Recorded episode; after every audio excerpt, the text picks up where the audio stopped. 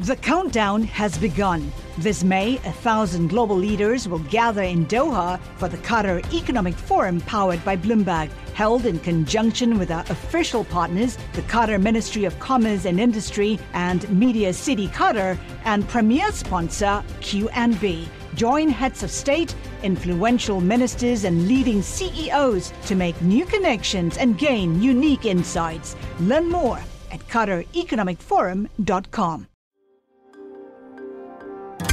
Le entregamos todo lo que necesita saber para comenzar el día. Esto es Bloomberg Daybreak para los que escuchan en América Latina y el resto del mundo.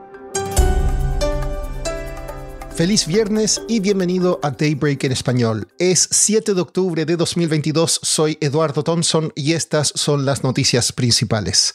Esta mañana los futuros en Wall Street operan con leves bajas a la espera del dato de empleo de Estados Unidos.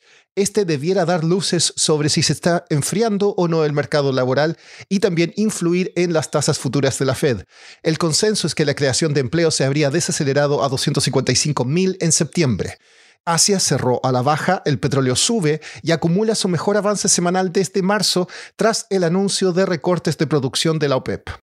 El foco de la Fed permanece en la inflación. Loretta Mester de la Fed de Cleveland dijo ayer que no ha visto evidencia que respalde un ritmo más lento de aumentos de tasas y que no espera ningún recorte el próximo año.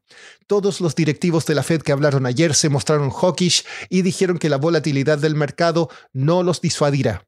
El presidente de Estados Unidos, Joe Biden, dijo que el país busca una rampa de salida para Vladimir Putin de la situación en Ucrania porque le preocupan las amenazas de usar armas nucleares tácticas y aumenta la posibilidad de un Armagedón. Putin no está bromeando porque el mal desempeño militar de Rusia lo ha puesto en un aprieto político, dijo Biden. En noticias corporativas, las acciones de Tesla cayeron ayer tras el cierre debido a la preocupación de que Elon Musk deberá vender más para financiar su adquisición de Twitter. Cerca de 570 millones de dólares en la criptomoneda Binance Coin fueron afectadas por un pirateo informático y Amazon ha decidido suspender el desarrollo de un robot de entregas. Pasando a América Latina, economistas prevén que la inflación en Argentina llegue al 100% en diciembre, según la encuesta mensual del Banco Central publicada ayer. Es la primera vez en años que los economistas privados proyectan una inflación de tres dígitos. En agosto, la inflación anual se ubicaba en 79%. En Chile, la inflación de septiembre fue del 0,9% mes a mes y acumula un alza del 13,7% en 12 meses. Se espera que el presidente mexicano Andrés Manuel López Obrador anuncie el nombre de su nuevo secretario de Economía en su conferencia de prensa hoy, luego de la repentina renuncia de Tatiana Cloutier, una de sus asesoras más cercanas. En Perú, el Banco Central de Reserva elevó la tasa por decimoquinto mes consecutivo al 7%, y en Uruguay el central elevó los tipos en 50 puntos básicos al 10,75%. En Colombia, el peso se ha debilitado un 3% en los últimos dos días. Hablé con Andrea Jarmillo, jefa de la oficina de Bloomberg News en Bogotá, para entender por qué esta brusca caída. Además del tema externo, hay una serie de factores que lo han impulsado a la baja. Recordarán que el Banco de la República la semana pasada aumentó su tasa de interés en 100 puntos básicos en vez de los 150 que esperaba el consenso de mercado. Pero ahora a eso se añade ruido por una serie de tweets del presidente Gustavo Petro que hizo el miércoles pasado. Por un lado, criticó el alza de tasas del Banco Central y aunque el Banco de la República es visto como independiente, no es bienvenido que el presidente quiera influenciar las movidas del banco. Pero más fue otro tuit en el que dijo básicamente que el Banco Central está subiendo tasas para evitar que salgan capitales del país, dadas las alzas de tasas de la Fed, y que eso se podría evitar con un impuesto transitorio a lo que denomina capitales golondrina.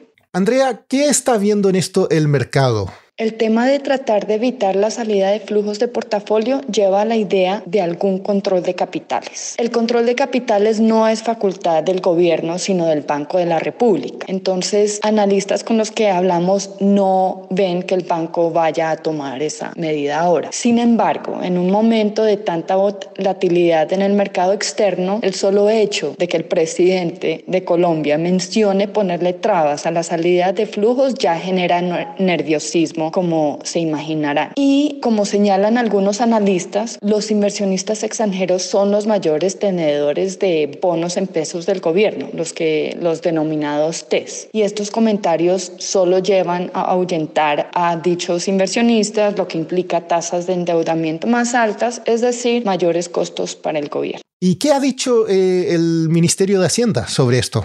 El director de crédito público, José Roberto Acosta, dijo en un tuit el jueves que el control a flujos de capitales no es necesario ni útil, sino una política fiscal sostenible que sí garantiza la credibilidad y permanencia de los crecientes flujos de capital extranjero. Esto claramente buscando calmar el ruido que causaron los tuits del presidente. Por último, el bielorruso Alex Bialatsky, la ONG rusa Memorial y el Centro de Libertades Civiles de Ucrania recibieron el viernes el Premio Nobel de la Paz por su trabajo representando a la sociedad civil en sus países, promover el derecho a criticar el poder y proteger los derechos fundamentales de los ciudadanos. El jueves, la francesa Annie Ernaux ganó el Nobel de Literatura. Eso es todo por hoy. Soy Eduardo Thompson. Que tengan un excelente fin de semana.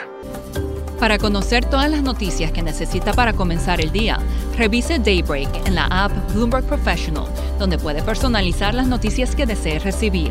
También puede suscribirse a la versión solo audio en Spotify, Apple Podcasts o la plataforma de su preferencia. Eso es todo por hoy. Escuche de lunes a viernes Bloomberg Daybreak.